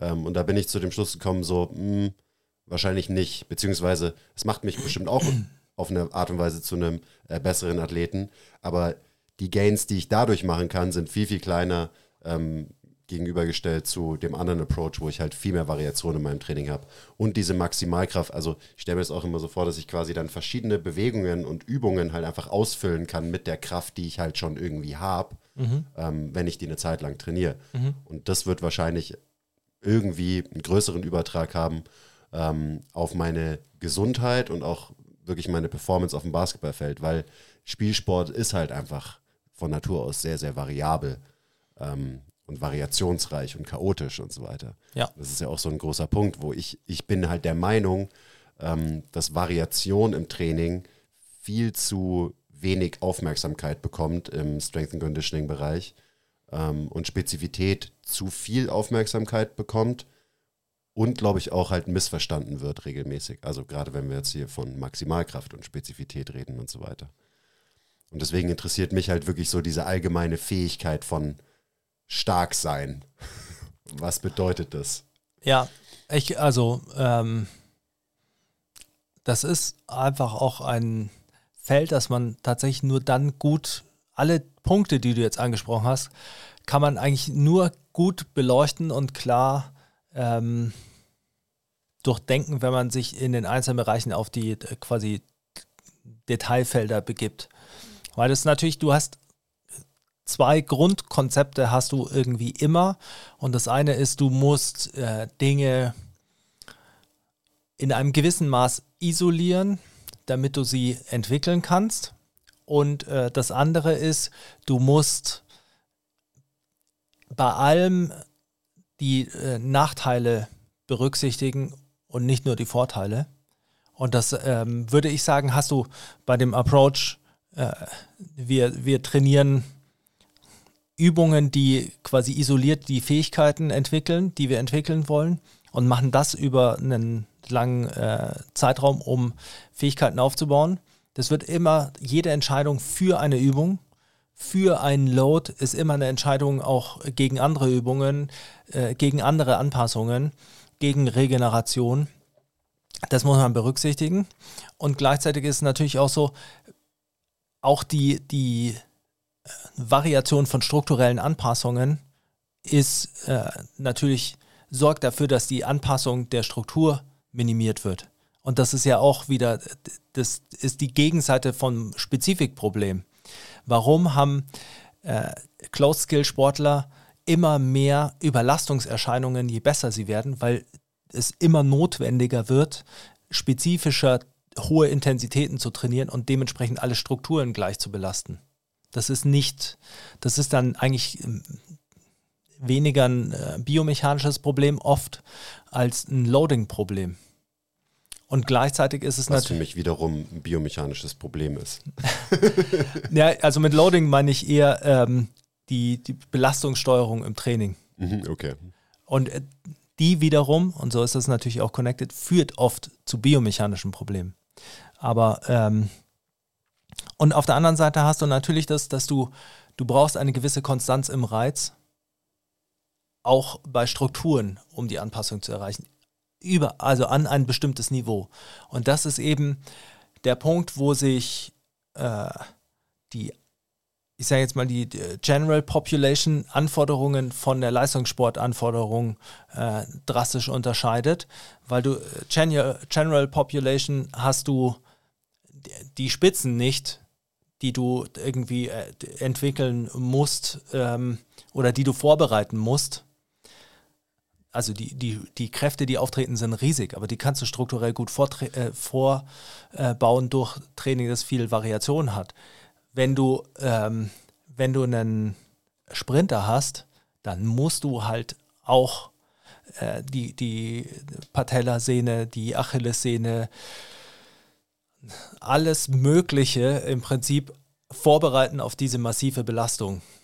Und das ist dann, das ist eben dieser, dieser schmale, äh, schmale Grad. Und den hast du natürlich bei Spielsportarten auch, aber, und das ist das Komplexe an Spielsportarten, da hast du im Prinzip, kannst du natürlich, du kannst dich ja in ein Rabbit Hole bei jeder Bewegung stürzen. Oh ja. Und du kannst, du kannst sagen, okay, ich muss, ich muss, oh shit, ich muss den Fuß trainieren. Der, der Fuß äh, bei einem Richtungswechsel, der, der, hat eine Kraft, die lateral kommt und der, der proniert und da muss ich den Winkel muss ich vorbereiten und äh, die, die Bänder und das muss ich vorbereiten und was macht er die Hüfte und äh, und dann, ja, und dann hast du nur eine Seitbewegung. Und dann, ja, dann muss er auch noch beschleunigen, dann muss er noch vor, nach vorne er auch abbremsen und rückwärts laufen. Und alles muss ich trainieren. Und dann, ja, und dann entstehen immer diese Trainingsplan-Monster für eine Sache, die dann eine andere Sache vergessen. Und das ist eben ja. eher immer dieses du, du kannst nicht alles abdecken und du musst schauen, wo sind die Gemeinsamkeiten, die Schnittmengen und dann versuchst du das irgendwie zu managen. Und das ist auch das, was, warum dieser Trainingsprozess mit der Beinpresse zum Jump Squat problematisch ist, weil ähm, der ist auch nur ein Fokus. Und wenn der so starr ist, du wirst während dem Trainingsprozess immer ein bisschen manövrieren müssen. Und das ist in der Trainingsplanung, denke ich, immer dieser, ähnlich wie beim Assessment oder wie bei allem, über, über das wir heute geredet haben, ist immer diese Waagschale, die du halten musst, irgendwie dieser schmale Grad zwischen einer Stabilität und Struktur, die dir auch erlaubt, Feedback zu sammeln und äh, die dir, die dir ein, eine Referenz und ein Check ist als, als Trainer ähm, und gleichzeitig äh, dem nicht verheiratet sein mit dieser, mit dieser Struktur und der, dem Nutzen des Feedbacks dieser Stabilität, um dann die Anpassungen zu erreichen. Und das ist eben das, warum äh, man so oft Trainingspläne schreiben muss für äh, drei Monate, um im vollen Bewusstsein, dass zwei von diesen drei Monaten so nicht passieren werden. Aber dadurch, dass du sie machst, hast du einen Abgleich zu dem, was, was quasi eine Idee gewesen wäre. Und dann kannst du davon äh, variieren. Und dann hast du, hast du eben nicht ein, ein, quasi so ein sprunghaftes Manövrieren, sondern hast du ein Schwanken um einen zielgerichteten Prozess. Und das ist natürlich so die äh, Leistungssportseite, weil diese, du hast ein klar definiertes äh, Ziel quasi und einen äh, relativ klar definierten Anfang. Ja, es macht auch die Arbeit mit äh, der Genpop so ein bisschen einfacher, dass du halt kein klar definiertes Ziel hast für diese Menschen. Ja. Ist, äh Wobei ich ja, ich würde es ja fast anders sagen, äh, weil deine, deine Definition von einem Ziel, also ich glaube, dass du persönlich ein äh, ganz klar definiertes Ziel hast für deine Kunden. Eine Vorstellung, wie Bewegungen sein sollten, eine Vorstellung, wie was ein gesunder Mensch leisten sollte. Und dann hast du ja schon ein Ziel. Ja, bloß dass dieses Ziel halt irgendwie viel mehr Ausprägungen hat. Ja. Ähm, oftmals ja. als so das Ziel für einen Leistungssportler ja. zum Beispiel. Ähm, okay, ja, alles schön und gut, aber wie entwickle, wie entwickle ich denn jetzt meine Maximalkraft? ähm, also gib mir mal wirklich irgendwie ein paar Beispiele, ja. so was das jetzt bedeutet trainingsmäßig. Ja. Weil ich Warum ist es so kompliziert? Ich dachte, Maximalkraft trainieren ist ganz einfach. Ich mache halt einfach fünf Wiederholungen oder weniger in irgendeiner Übung. Fertig. Also grundsätzlich ist es ganz einfach. Ähm, es ist nur nicht so engstirnig, wie man denkt. Maximalkraft entwickelt man zum einen über stabile Übungen. Je stabiler eine Übung ist, äh, und stabil in zwei Hinsichten, desto äh, besser kann man Maximalkraft zeigen oder also stabil im Sinne von weniger Freiheitsgrade ermöglichen es mir quasi genau. Maximalkraft weniger Freiheit, weniger Freiheitsgrade und äh, besser, also ein stabileres Bewegungsmuster. Mhm. Deshalb diese zwei Ebenen. Also sie, die, man muss die Übung beherrschen. Also ein konstantes Bewegungsmuster genau. quasi. Ja. Ich bin nur, also, ähm, ich ja. bin nur so nervig gerade, weil ich mich mit dem Begriff der Stabilität im Moment viel beschäftige ähm, und viele Leute halt, glaube ich, eine falsche Vorstellung davon haben, was stabil bedeutet. Und deswegen fand ich das gerade ja. interessant, nochmal nachzuhaken und nervig zu sein. Also das finde ich gar nicht so nervig. Ich finde ja, das ist immer sehr wichtig, äh, quasi so ein bisschen Korinthenkacker zu sein und es genau zu formulieren. Also das, was ich meine, ist, da haben wir auch schon bei Bewegungsvariabilität äh, geredet, dass dieser Korridor, mit dem man schwankt in seinem Muster, äh, nicht zu breit ist. Dass der ja. einfach, dass die Kniebeuge nicht jedes Mal anders ausschaut, mhm. sondern äh, nicht immer gleich. Und ähm, das wäre der eine Punkt. Und dann muss, ist das natürlich die Voraussetzung dafür, dass man meistens hohe Lasten nutzen kann. Jetzt ist die Last, darf man nicht verwechseln mit der Kraft, weil die Last muss trotzdem noch gut beschleunigt werden. Und das bedeutet, eine wichtige Komponente, gerade wenn man in einem Bereich von äh, fünf Wiederholungen versucht, Maximalkraft zu entwickeln, ist eine schwere Last maximal schnell zu heben. Auch wenn sie nicht maximal schnell also sich bewegt. Und da muss man eben differenzieren Bewegungsgeschwindigkeit und Kontraktionsgeschwindigkeit. Und wenn ich eben versuche, eine Last maximal zu beschleunigen, dann habe ich eine hohe neuromuskuläre Aktivität, dann werde ich äh, eine äh, hohe Rekrutierung haben, eine hohe Frequenzierung und eine hohe Synchronisation. Und dann äh, habe ich einen zentralnervösen Stimulus. Und dann muss man eben, dann sieht man auch, wenn man sich das so ein bisschen, das hört sich ja schon an wie Explosivkrafttraining mit einer schweren Last. Und das ist genau der Schnittpunkt. Explosivkrafttraining ist eine niedrige Last, eine hohe Geschwindigkeit, zentralnervös. Maximalkraft ist eine hohe Last, eine niedrige Bewegungsgeschwindigkeit, zentralnervös. Und das ist eigentlich alles. Und dann kannst du es natürlich runterskalieren. Wenn du, ähm, jetzt kann man sagen, beidbeinige Übungen sind stabiler als Von einbeinige Übungen. Deswegen werden sie auch hauptsächlich genutzt, um Maximalkraft zu entwickeln. Genau. Und Macht Sinn. dann, dann kannst du, kannst aber natürlich auch sagen, das ist wieder die Transfersache, du willst, also dein Ziel ist nicht beidbeinig, sondern dein Ziel ist einbeinig. Das bedeutet, beidbeinig ist nur eine Kapazität, aber es erlaubt dir halt genauer, wie bei dem Test mit der Beinpresse, es erlaubt dir genauer Maximalkraft zu äh, entwickeln. Und dann kannst du bei einbeinigen Übungen kannst du ja auch von stabil zu instabile machen. Also ein, äh, wenn ich einen Reverse Lunge mache mit einer Langhantel, dann habe ich mehr Freiheitsgrade, mehr Stabilisationsanforderungen als äh, bei einem äh, Split Squat mit der Safety Bar, bei der ich mich einhalte. Und das bedeutet natürlich, äh, dass ich mit einem Reverse Lunge weniger nah an meine Maximalkraft äh, kommen werde, weil ich einen höheren Anteil äh, der koordinativen Trainingseffekte habe, was nicht schlecht ist, was einfach nur ein anderer Fokus ist. Und das ist eigentlich, äh, würde ich sagen, fast alles, was man äh, bei Maximalkraft bedenken muss. Es muss stabil sein oder, wenn man es auf dem Spektrum betrachtet, je stabiler, je schwerer und je maximaler beschleunigt, desto höher ist die Maximalkraftkomponente. Also doch nicht so kompliziert eigentlich. Eigentlich nicht. ja, aber wenn man dann, finde ich, den Weg ähm, betrachtet von dieser Kapazität Maximalkraft und wie diese entwickelte Kapazität dann eventuell den Übertrag in eine tatsächlich athletische Bewegung auf dem Spielfeld schafft, ja. da wird es dann halt einfach komplex. Und darüber ja. haben wir auch sehr, sehr viel heute geredet. Da ja. ging es ja viel immer so diese, dieses kleine Wort Transfer und Übertrag und so weiter. Ja. Das ist ja immer so das Ding. So, wie kriege ich das hin? Und dann kann man, so vorne hast du gesagt hast, so, ja, deswegen so ist schon klar, dass man in bilateralen Bewegungen ähm, sich nicht aufs Spielfeld bewegt. Aber das heißt nicht, dass man deswegen keine bilateralen Bewegungen für Maximalkraft trainieren sollte. Also es ist ja so dieses Ding, was Michael Boyle irgendwie vor, weiß ja. ich nicht, 30 Jahren hat er das so gesehen und war so, es macht ja gar keinen Sinn, dass wir hier bilaterale Squats machen, aber auf dem Spielfeld passiert alles immer nur unilateral und äh, alternierend und reziprok. So, ja, schon. Ja. Aber die Konsequenz aus dieser Erkenntnis sollte nicht sein, dass wir bilaterale Bewegungen für immer verbannen. Ja. Weil dann können wir zum Beispiel nicht mehr so effektiv oder effizient, ich weiß immer nicht, was es ist, ähm, an unserer Maximalkraftkapazität arbeiten. Ja. Wenn wir uns da einschränken würden. Genau. So. Ja.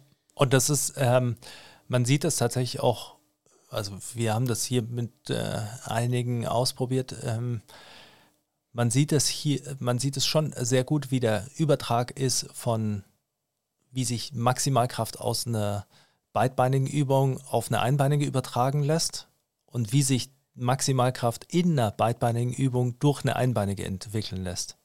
Mhm. Der, der Weg ist schon, wenn, wenn man es getrennt betrachtet, ist der Weg schon ganz klar. Wenn du eine beidbeinige hast, dann ist es auf eine stabile einbeinige leichter, der Übertrag. Also die kannst du mitentwickeln. Je instabiler sie wird, nicht, weil das ist, dann bist du weiter weg. Wenn du ähm, eine einbeinige Übung nutzt, dann ist der Übertrag der Maximalkraft, auch wenn sie stabil ist, auf die beidbeinige nicht so hoch, weil der physiologische Stimulus für diese Fähigkeiten nicht, die sich klarer darstellt in der beidbeinigen, ist nicht, nicht in dem Maß da. Aber es zeigt eben auch, wenn du beides in einem Training machst, dann ist es egal, also was heißt egal, aber dann musst du einfach nur die Rollen verteilen. Dann musst du einfach nur sagen, welche Übung hat welche Aufgabe.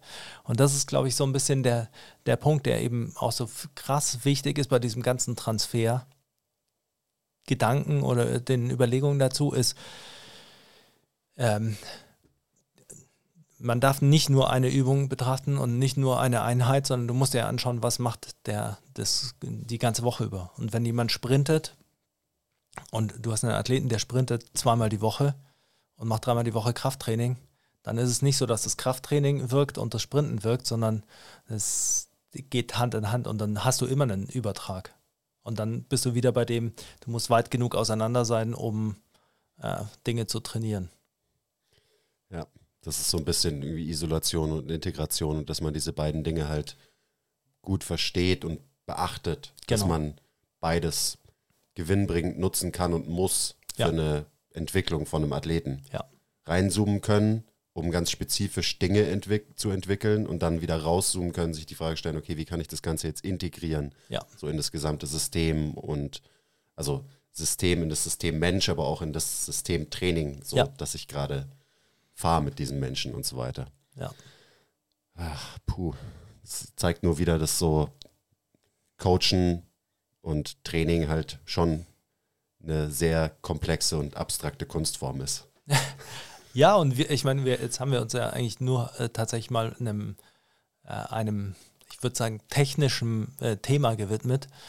Und äh, wir haben am Anfang ja kurz drüber geredet, es gibt auch da natürlich noch eine äh, krasse psychologische Persönlichkeitsebene, die auch wieder mit reinspielt, wie man das dann im Training umsetzt, weil es gibt äh, Leute, die sind selbstbewusst, ähm, die gehen an hohe Lasten anders ran oder die gehen an äh, auch an Trainingseinheiten, die sie herausfordern, anders ran als äh, manche Leute, die nicht so selbstbewusst sind in der Übung oder generell, also jetzt gar nicht als reines Persönlichkeitsmerkmal.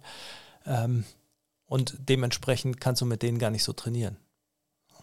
Also auch das ist ja. ein, ein Punkt, den man dann halt äh, vor Augen haben muss. Und das sind eben diese, deshalb ist es, glaube ich, immer ganz gut, wenn man es auch so getrennt betrachtet, weil wenn wir das erwartet haben und dann weißt du quasi, oder hat man sich ein Bild, klares Bild davon gemacht, wie man zur Maximalkraft steht und wie einfach es eigentlich ist, dann kann man darüber äh, die Ebene legen, deines Gegenübers und dann sehen, wie ist es bei dem, wie, wie kann ich das bei dem entwickeln. Selbst wenn ich den auf der Kraftmessplatte habe äh, und sehe, der muss Maximalkraft entwickeln. Was, was geht mit dem? Das dann, äh, da wird dann, äh, kommt noch eine äh, künstlerische Ebene dazu. Ja, ich glaube gerade so die, die künstlerische Ebene ist eben so dieser Weg, von der isoliert betrachten Maximalkraft in einer spezifischen Übung zum kann dieser Athlet diese Maximalkraft auch wirklich benutzen ja. in seiner Sportart. So, da, da kommt dieses ganze Abstrakte und ähm, Kreative und so weiter irgendwie ins Spiel auf diesem Weg. Und ich glaube, da hapert es halt auch noch am meisten. Das ist dann halt so, ja, ähm, du musst halt einfach stärker werden, dann wirst du ein besserer Athlet und deswegen machst du jetzt, keine Ahnung, 5x3 äh, Backsquats okay, cool, ja, es ist nicht falsch. Ja. Aber so was, was, was ist dazwischen? So, was, was muss noch so passieren? Ja, vor allem. Das ist ja immer die Frage. Ja. Und das hat dann wieder, da haben wir auch viel drüber geredet, also nicht heute, aber mit Ehrlichkeit zu tun, weil du musst ja dann auch sagen, okay, du hast den jetzt äh, zwei Monate Backsquats machen lassen und er ist da besser geworden, ist, ist er auch besser geworden. Und wenn nicht, wenn nicht, was musst du dann machen? Das ist eh noch mal ein ganz eigenes Thema, also was man sich so was man sich so einbildet, wie man Athleten besser macht. Ja. Und ich meine, ich, ich mache halt selber jetzt seit ein äh, paar Jahren wieder einen Sport, einen Mannschaftssport. Also ich spiele wieder Basketball. Und es ist so, da wird mir so klar, wie gering der Anteil ist von Krafttraining ähm, in meinem Vorankommen und besser werden als Basketballer. Und da dürfen wir uns, wenn wir Strength and Conditioning Coaches sind oder whatever, auch wirklich nicht zu wichtig nehmen. Weil das ist, man denkt immer so, ja klar wird der jetzt ein super krasser Athlet, weil ich habe seine Maximalkraft oder seinen Topspeed oder seine Sprungkraft gesteigert, whatever. Ich habe irgendeine physiologische Fähigkeit verbessert bei diesen Menschen. So, hey, ich kann aus Erfahrung berichten, es ist wirklich ein sehr, sehr kleiner Anteil von dem, was mich besser macht als Athlet auf dem Spielfeld. Ein sehr kleiner.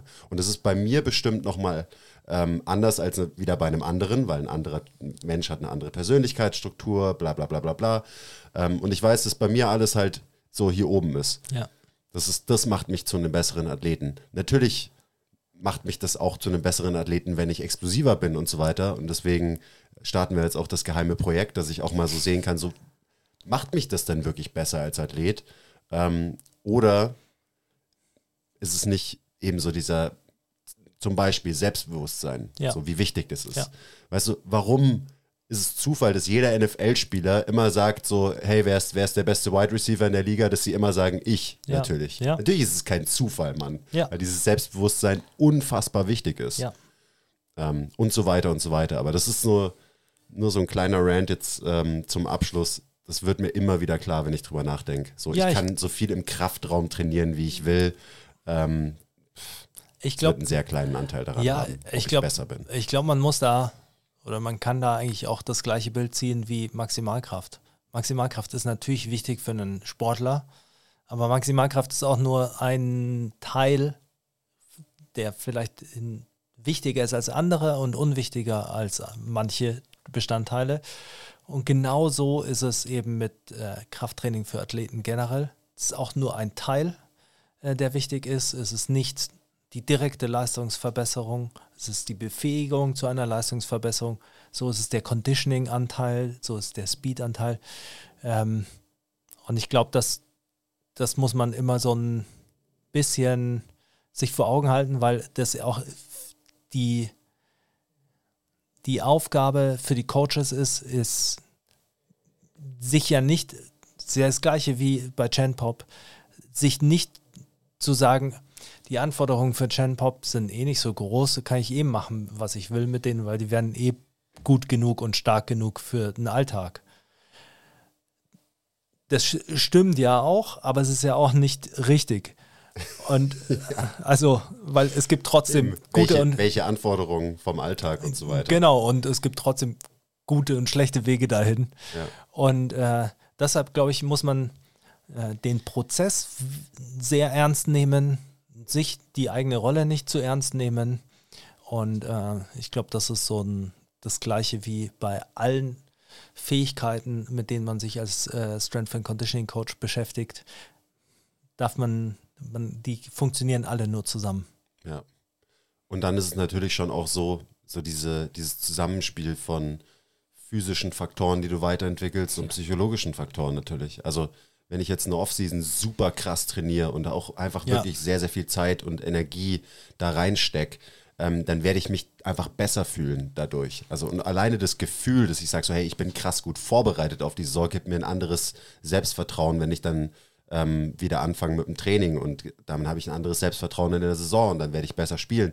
Das heißt, natürlich beeinflussen auch die physischen Dinge, die psychologischen Faktoren, logischerweise. Und es ist, glaube ich, auch so, also das lässt sich nicht abstreiten und das unterschätzen wir, glaube ich, oft, wie wichtig der Teil eigentlich ist am Krafttraining. Und daran, dass halt ein Athlet sieht, so, hey, ich beug jetzt so und so viel Kilo mehr, weil ich die letzten äh, Monate krass Gas gegeben habe.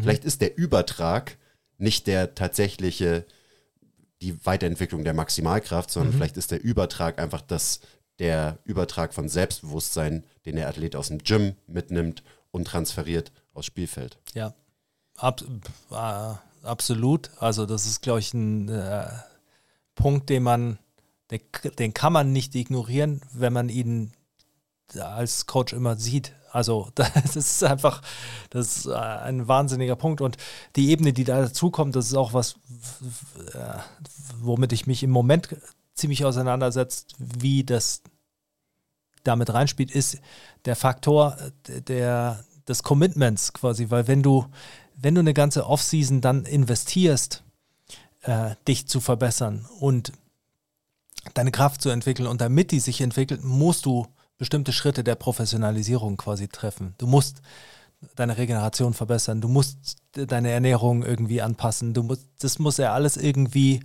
äh, stimmen. Und das heißt nicht, dass du dich perfekt äh, äh, verhältst. Aber das ist ja auch eine Reise, die du machst. Und die hat ja auch wieder einen Bestandteil. Und du, man kann diese Punkte nie voneinander trennen. Weil was macht das, was macht es aus, dass de, de, der Athlet sich die ganze Offseason nicht verletzt hat, weil man einfach keinen Scheiß trainiert hat. Äh, und er ist ein bisschen stärker geworden und er ist ein bisschen ausdauernder geworden. Und er hat äh, währenddessen gelernt, dass er halt nicht mehr nur Süßigkeiten isst, äh, sondern vielleicht auch Obst und Gemüse und äh, vielleicht auch äh, ein äh, bisschen regelmäßiger schläft und sowas. Was hat das ausgemacht und dass er das mitnimmt in die Saison?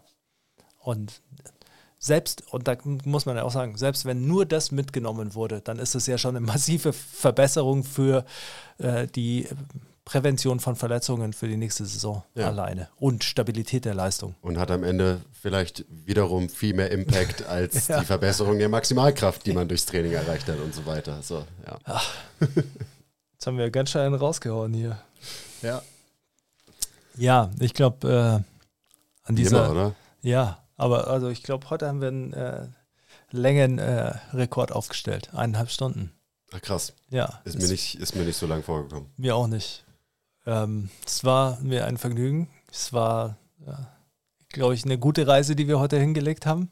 Und äh, ich hoffe, ihr folgt dem allen noch.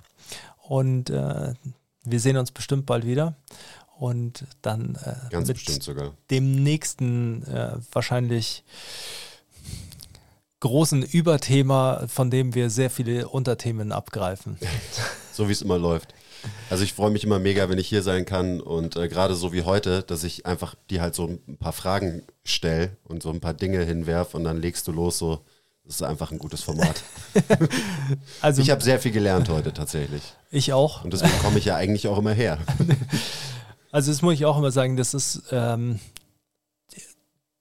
für mich ist es immer super wertvoll, wenn man sich so austauschen kann, einfach weil man natürlich in dem Moment, in dem du Dinge formulierst, die äh, ja auch für dich klar sortieren musst. Und ich glaube, das ist schon auch immer ein äh, enorm wichtiger Punkt. Und ich habe eigentlich nie das Gefühl, äh, dass ich ausgefragt werde und äh, Sachen beantworte, sondern eigentlich immer das Gefühl, dass ich Sachen sage und sie von dir überprüfen lasse, so wie ich das äh, in allen Gesprächen habe.